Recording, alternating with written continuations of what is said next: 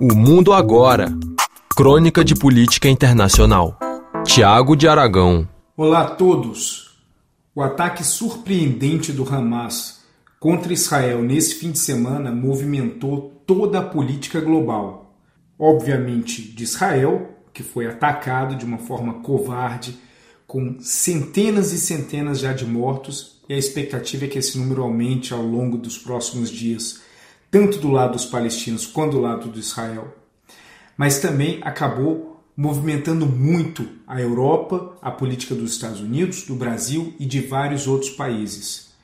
Entre as razões, não só a preocupação direta com o que está acontecendo e com as vidas inocentes que estão sendo perdidas, mas também o potencial dessa guerra, que foi assim que o primeiro-ministro israelense Netanyahu chamou, ela se expanda para além das áreas focadas em Gaza e na Cisjordânia.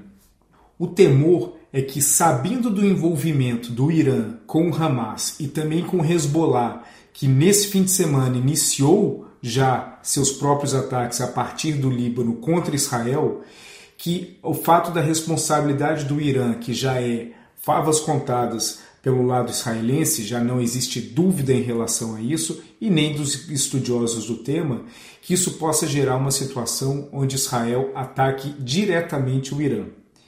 Isso acontecendo, o risco de um problema generalizado na região aumenta consideravelmente e também o risco não só para as vidas inocentes, mas para a estabilidade geopolítica da região e também, dentro do aspecto econômico, da exportação de petróleo pelo Estreito de Hormuz. É uma situação extremamente delicada. Primeiro que o volume do ataque do Hamas é surpreendente.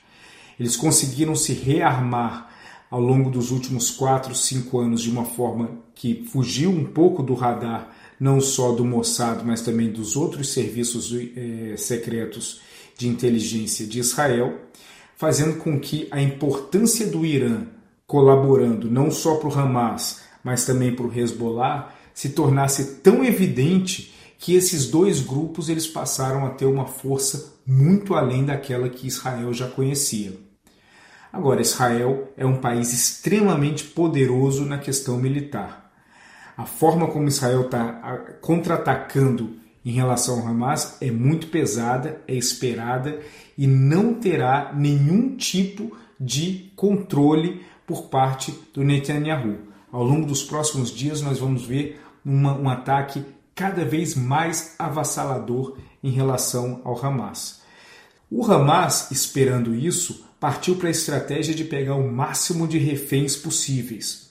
A ideia por trás é que eles acreditam que, como em 2013 Israel foi capaz de fazer uma negociação onde soltou mil prisioneiros palestinos em troca de um soldado israelense, o Hamas acredita que mantendo uma centena de reféns, eles vão ser capazes não só de negociar, eventualmente, é, trocas tão vantajosas quanto essa que aconteceu há alguns anos, mas também espalhando esses reféns pela região de Gaza, isso poderá inibir os bombardeios por parte de Israel.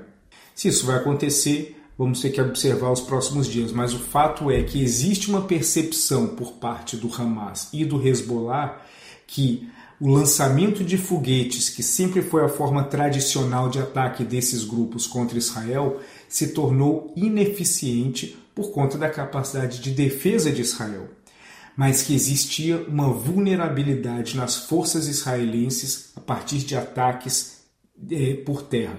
E foi aí que o Hamas se organizou ao longo dos últimos meses para esse ataque do dia 7 de outubro, que vai entrar na história como um dos ataques mais letais contra Israel. Os próximos dias serão críticos e, como eu comentei, o papel do Irã se, tornar, se, se acabar se tornando mais evidente ao longo dos próximos dias, pode trazer uma instabilidade muito grande para a região, porque Israel não vai deixar isso barato.